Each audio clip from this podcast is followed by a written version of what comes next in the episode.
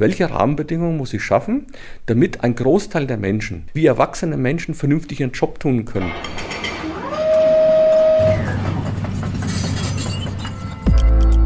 Mensch, Technik, Lösungen.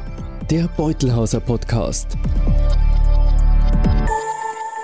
Willkommen zum Beutelhauser Podcast. In unserer neuen Folge dreht sich alles um den Beutelhauser Weg. Damit ist kurz gesagt der Transformationsprozess gemeint, den das Unternehmen seit 2015 durchläuft. Zu Gast ist Geschäftsführer Oliver Sova und wir knüpfen an bei der Mindshift Award Verleihung.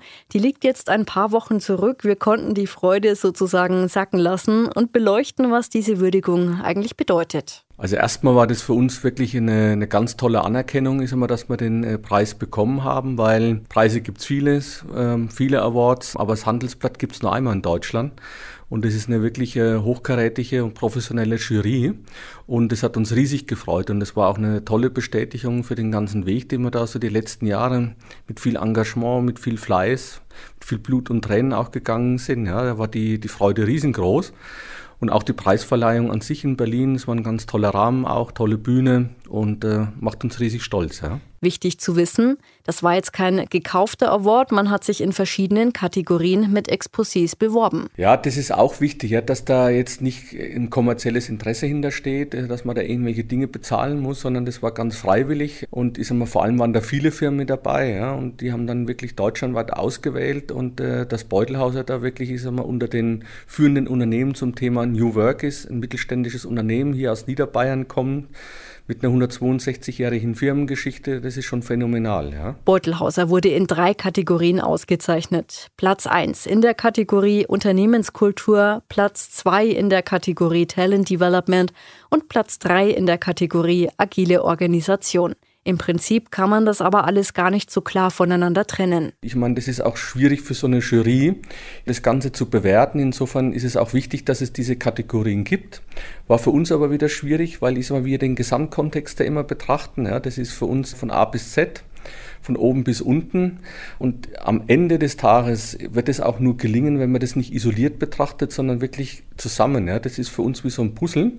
Und da gehört das Talentdevelopment, eine agile Organisation, Corporate Culture. Da gibt es noch mehrere Themen. Das ist genau dieser Gesamtkontext, nämlich auch diese Reise von dieser Industriegesellschaft, wo alles verregelt war und alles klar war in die Wissensgesellschaft und das ist für uns das kulturelle Fundament. Ja. Und dieses Fundament, das gilt es zu beleuchten. Wir wollen zeigen, wie Beutelhauser tickt, was die heutige Unternehmenskultur ausmacht.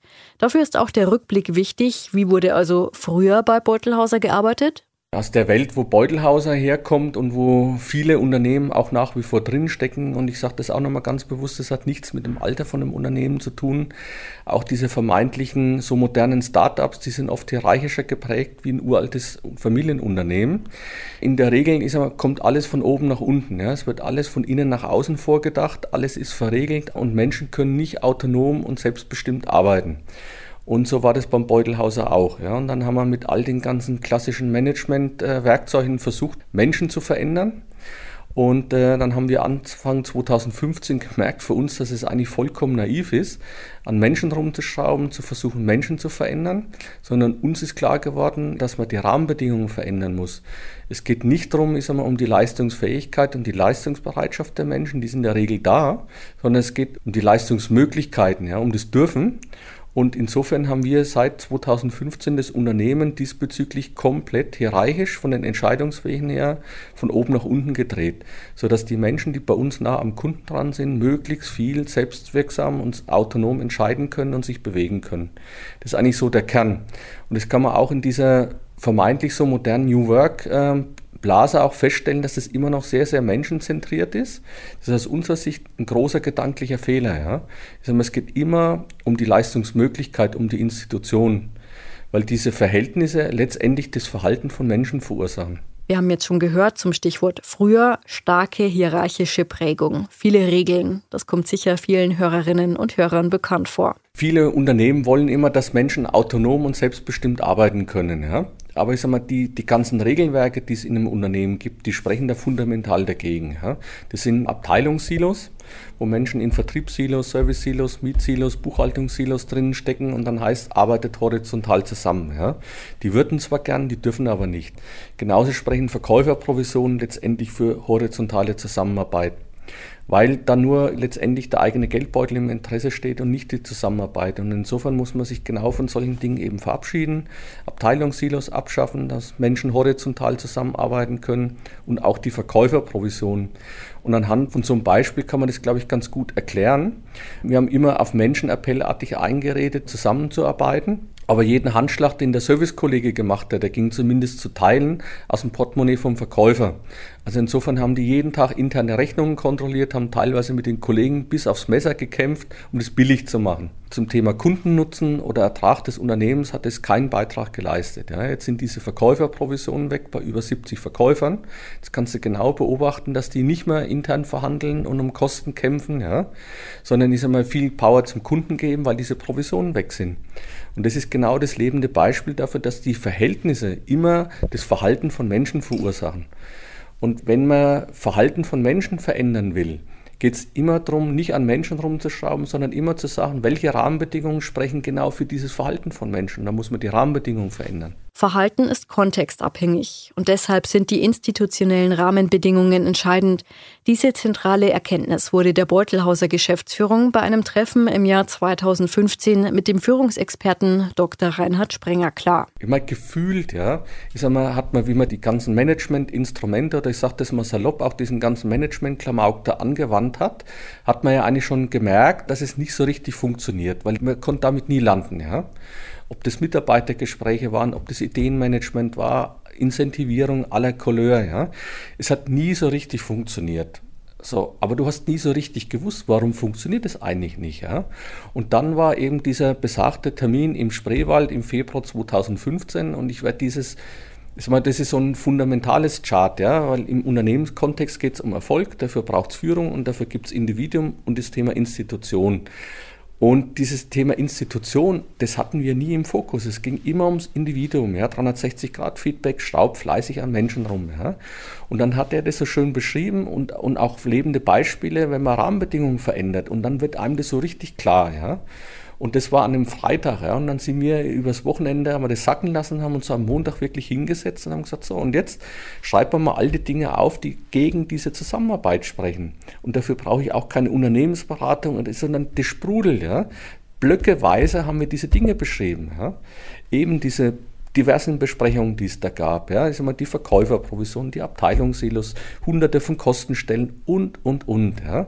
So, dann hast du das vor Augen. Und dann guckt man in den Spiegel und sagt so, und wer hat denn das eigentlich veranlasst, diese Montagsbesprechung, diese Soll-Ist-Besprechung, diese Kostenstellen? Das waren wir drei. Also es ist unser Job, diese Dinge wieder abzuschaffen. So, und dann kommt ein ganz wesentlicher Punkt, ja, und vor 2015 hätte man gesagt, uh, da müssen wir jetzt große PowerPoint machen, große Townhalls-Meeting, den Leuten wieder erklären, wo die Reise hingeht, wo man steht, die Menschen auf der Reise mitzunehmen. Da geht der nächste Rohrkrepierer an. Ja. Wir haben dann mit unseren Abteilungsleitern diese Dinge besprochen und haben dann diese Dinge einfach abgeschafft, eliminiert. Und plötzlich ist das Verhalten von Menschen hat sich verändert. Du musst Menschen, ich sage das immer so bildlich gesprochen, von Fußfesseln und Handschellen befreien und dann verändern die ihr Verhalten. Ja? Und wir haben viele Mitarbeiter, die seit 10, 20, 30 Jahren mit dabei sind. Manche, wo man so sagt, das waren so richtige Silo-Denker, die waren nie Silo-Denker. Die haben sich so verhalten, weil wir die in das Silo gesteckt haben. Jetzt war das Silo weg, plötzlich haben die sich ganz anders verhalten. Ja? Alles Elend oder alles Gute kommt in der Regel immer von oben. Ja, das muss man nur denken können und man muss den Mut haben, diese Dinge dann auch tatsächlich zu verändern. Und noch etwas spielt mit rein, das Thema Motivation. Oder besser gesagt, dass man Menschen gar nicht motivieren kann. Ein noch wesentlicher Punkt war bei dem Ganzen ja, weil man immer versucht hat, und das ist heute auch überall noch in großen Teilen der Fall, Menschen motivieren zu wollen. Ja. Und äh, das war so für uns auch eine Herzensangelegenheit. Und wenn man sich das mal genau nimmt, kann man keinen Menschen dieser Welt wirklich motivieren, sondern Motivation ist immer intrinsisch. Und wir hatten früher auch anhand von den konkreten Beispielen immer händeringend Leute gesucht, äh, teilweise sagen wir, mit ganz modernen Methoden, Great Place to Work und irgendwelchen Siegeln. Ja.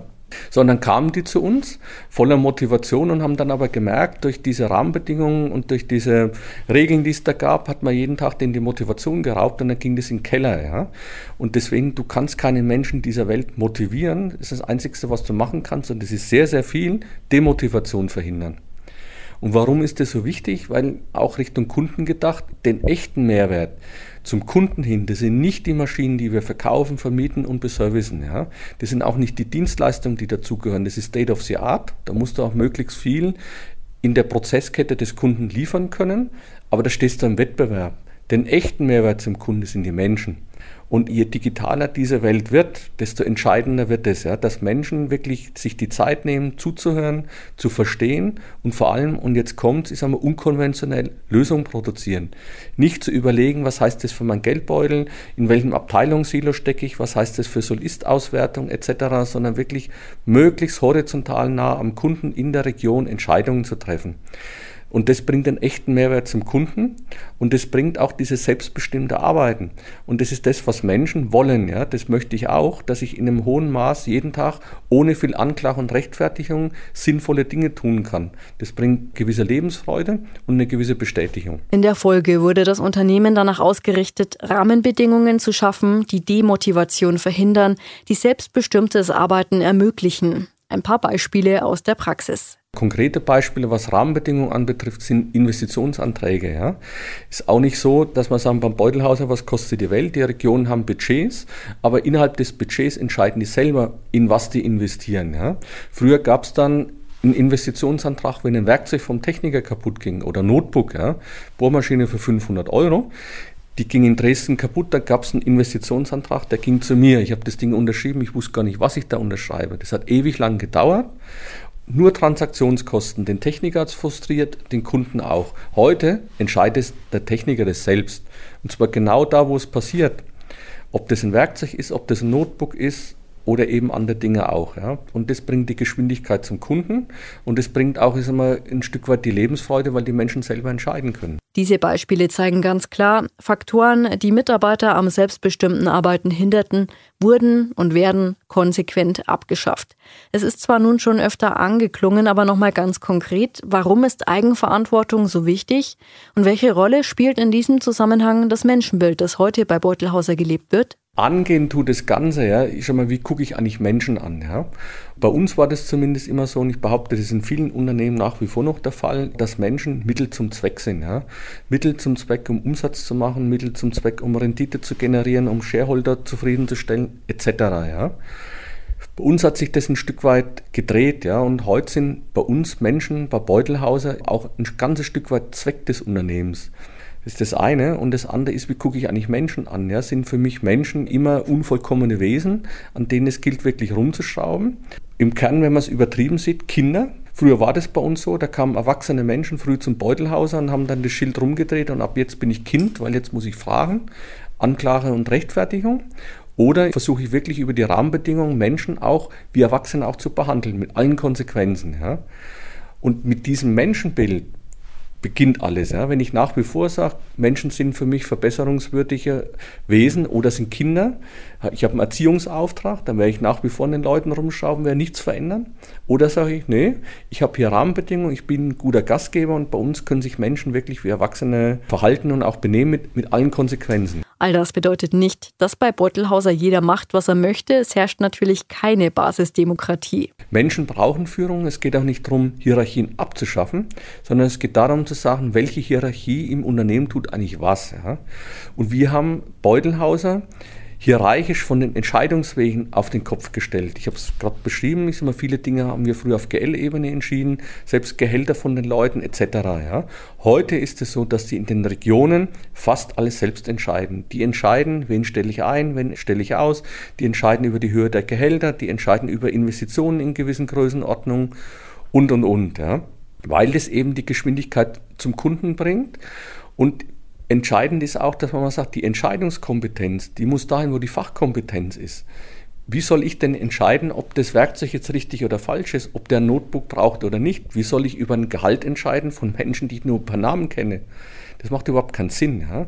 Und das hat in einem hohen Maß auch wieder damit zu tun, ich sage mal mit Vertrauen, da wird auch viel darüber geredet, Menschen wirklich Vertrauen zu geben. Und ich sage, bevor man Menschen Vertrauen gibt, muss man vor allem erstmal eins haben, nämlich Vertrauen in sich selbst, Selbstvertrauen. Loszulassen, sich verletzbar zu machen, dass Menschen natürlich Dinge entscheiden könnten, die vielleicht auch in die falsche Richtung gehen, die wehtun. Unsere Erfahrung hat aber gezeigt, dass da nichts in die falsche Richtung gelaufen ist in Größenordnung, ganz im Gegenteil, weil Vertrauen in einem hohen Maß wirklich bindet. Ja. Und wenn man Menschen mit Regeln zudeckt, dann werden die immer Schlupflöcher finden. Vergleicht das immer, das ist wie mit fließend Wasser. Wasser findet immer Schlupflöcher, ja, wenn man Menschen aber Vertrauen gibt, derjenige wird sich dreimal überlegen, ob er dich über den Tisch zieht. Vertrauen in Mitarbeiter setzt demnach zuerst Vertrauen in sich selbst voraus. Und das wiederum hängt eng mit Selbstführung zusammen. All das immer wieder aufs Neue unter einen Hut zu bekommen, klingt anstrengend und herausfordernd. Ich kann auch da jedem die Illusion nehmen, das ist auch schwierig, das ist hoch anstrengend und es gibt auch keine Tricks und Kniffs, sondern das ist jeden Tag ausbalancieren. Ja? Auch wenn man sagt Vertrauen, ja, man kann es ins Extreme treiben, dann ist Vertrauen vollumfänglich, dann ist es blind, dann ist es naiv. Ja? Und Vertrauen hat nur einen Wert, wenn es einen Gegenpol gibt, nämlich Kontrolle. Ja? Und Freiheit hat auch wieder nur einen Wert, wenn es einen Gegenpol, nämlich Grenzen gibt. Und ich sage mal, jetzt sind wir in 27 Standorten in den Regionen, trotzdem gibt es bei uns Zentralfunktionen. Und das gilt es jeden Tag auszutarieren. Wo macht denn Vertrauen Sinn? Wo macht Kontrolle Sinn? Wo gibt es denn Grenzen und wo gibt es keine Grenzen? Ja? Wo agieren die wirklich in den Regionen und wo kommt eine Zentralfunktion mit ins Spiel?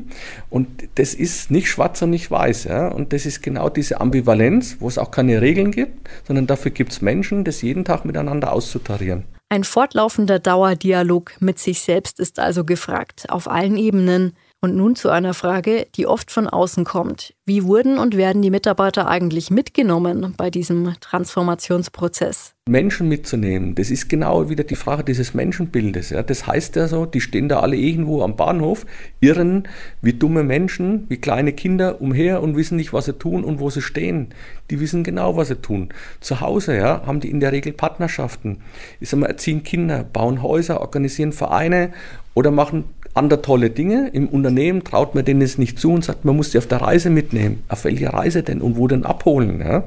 Schaff Rahmenbedingungen und ich vergleiche das immer wie mit einer privaten Feier, wenn sie ein Gastgeber sind. Ja? Da überlegen sie doch auch nicht, puh, jetzt muss ich die mal befragen und was wollen die essen, was wollen die trinken und so weiter. Ja? Sondern da gebe ich mir größte Mühe, Rahmenbedingungen zu schaffen, dass sich die Menschen wohlfühlen. Und da weiß ich doch eigentlich schon vor der Feier, dass die Feier gelingt. Und genauso muss man als Unternehmer agieren und überlegen, welche Rahmenbedingungen muss ich schaffen, damit ein Großteil der Menschen, wie erwachsene Menschen, vernünftig ihren Job tun können. Und übrigens, das ist auch vollkommen unabhängig davon, wie alt Menschen sind. Ja? Weil da kommt ja diese ganzen Generationendebatten immer mit ins Spiel, dass die Generation Y angeblich so grundlegend anders wäre wie ein 60-Jähriger. Das ist Bullshit, sorry. Ja? Menschen wollen grundsätzlich das Gleiche, nämlich in einem hohen Maße gewisse Sicherheit, ein autonomes Arbeiten, ein selbstwirksames Arbeiten. Wir können festhalten, all die Veränderungen, ob klein, ob groß, haben direkt und indirekt Auswirkungen auf die Unternehmenskultur und sind Voraussetzungen für ein echtes Füreinander. Konkret messbar ist das allerdings nicht. Man versucht immer im Unternehmenskontext alles zu messen. Ja? Und da geht der Rohrkrepierer an, genauso mit Budgetplanung. Da versucht man dann immer mal, die Zukunft planbar zu machen. Ja. Viele Dinge kann man nicht planen und viele Dinge kann man auch gar nicht messen, ja, sondern da gehört ein gewisser Glaube dazu, zu sagen, okay, das ist das Fundament, das lohnt sich und das rechnet sich auch, tut's auch ohne dass man das jetzt explizit sagen kann, wenn ich dieses jetzt tue, das bringt mir 5 Euro oder das bringt mir 10 Euro. Das kann man nicht rechnen. Ja? Und wenn man dann nämlich versucht, okay, habe ich auch schon gehört, ja, was, was bringt mir das? Kann man das planbar machen? Wenn man so an die Geschichte rangeht, wird man verlieren. Das macht keinen Sinn. Verschenkte Lebenszeit. Aber die Mitarbeiterzahlen, die steigen, die Umsätze ebenso. Die Stimmung hat sich im Vergleich zu früheren Zeiten deutlich verbessert. Ein bisschen messbar sind die Auswirkungen der Transformation dann also doch. Aber das ist was, das ist auch eine Gefühlssache, ja. Und man redet ja dann auch oft messbar, auch Mitarbeiterzufriedenheit, ja. Viele messen Mitarbeiterzufriedenheit, glauben, das messen zu können. Wir haben eine, eine gute Stimmung, deswegen kommen auch zum Beutelhauser zwischen 50 und 100 Leute pro Jahr. Und wir haben auch einen guten Kontakt und dann kriegt man auch ein Gefühl, ja. Dann weiß man das, ohne, ich sag mal, Mitarbeiterbefragung konkret zu machen, ja. Und das hat auch wieder was mit diesem Selbstvertrauen zu tun. Ja? Das ist nicht alles schwarz auf weiß belegbar. Ja? Und wenn man das mal genau nimmt, ja, das sind alles Beruhigungstheorien, die es da gibt, ja, dass man dann alles versucht messbar zu machen, dass man dann als Manager irgendwo ein gutes Gefühl hat, ja, das ist alles mit Zahlen und Fakten belegbar. Ja. Wichtig ist, dass das in der großen Summe nach vorne geht, die Marktanteile, die Mitarbeiteranzahl an sich, ist immer das Ergebnis und so weiter. Ja. Allgegenwärtig ist jetzt natürlich die Frage nach nächsten Schritten. Wo geht die Reise hin? Wo die Reise hingeht, kein Mensch weiß es. Ich weiß nur, dass dieser Weg weitergeht. Ja? Und das, wenn man sich auch in aller Ruhe mal überlegt, das ist auch Selbstführung. Ja? Den einzigsten Menschen, den es zu führen gilt, das bist du selber. Das ist Kopfkino, Selbstgespräche, dich jeden Tag da auch weiterzuentwickeln. Ja? Und man, man kann auch zurückblicken und man kann auch die Vergangenheit ehren, das ist, glaube ich, auch wichtig, aber nicht zu viel wo man auch aufhören muss, immer zu glauben, man kann die Zukunft planbar machen. Den einzigsten Berührungspunkt mit der Wirklichkeit, das ist die Gegenwart, im Hier und Jetzt. Hol das Maximale für dich selber, fürs Unternehmen in dem Moment raus. Und kein Mensch dieser Welt weiß, was in drei Monaten ist. Ja? Und wenn man mal auch eher betriebswirtschaftlich gedacht oder volkswirtschaftlich auch in dem Land, man diese Energie, die da reingesteckt wird in Prognosen, in Hochrechnungen, in Planungen, ja, wenn man diese Ressourcen mal nehmen würde, man kann es nicht ganz reduzieren, aber zu großen Teilen, ja, und dann dieses ganze Negativgerede, dann hätten wir auch keinen Fachkräftemangel, weil dann ist genügend Kapazität da, um wirklich sinnvolle Arbeit zu tun. Ja. Und auch zu dem Thema Fachkräftemangel, was da groß diskutiert wird, den kennen wir nicht. Aber dann wird immer philosophiert über Migration. Das ist sicher richtig. Und es wird auch darüber philosophiert, ich sag mal, wie man das Bildungswesen verändern kann, damit Hauptschulabschlüsse besser lesen und schreiben können, etc. pp.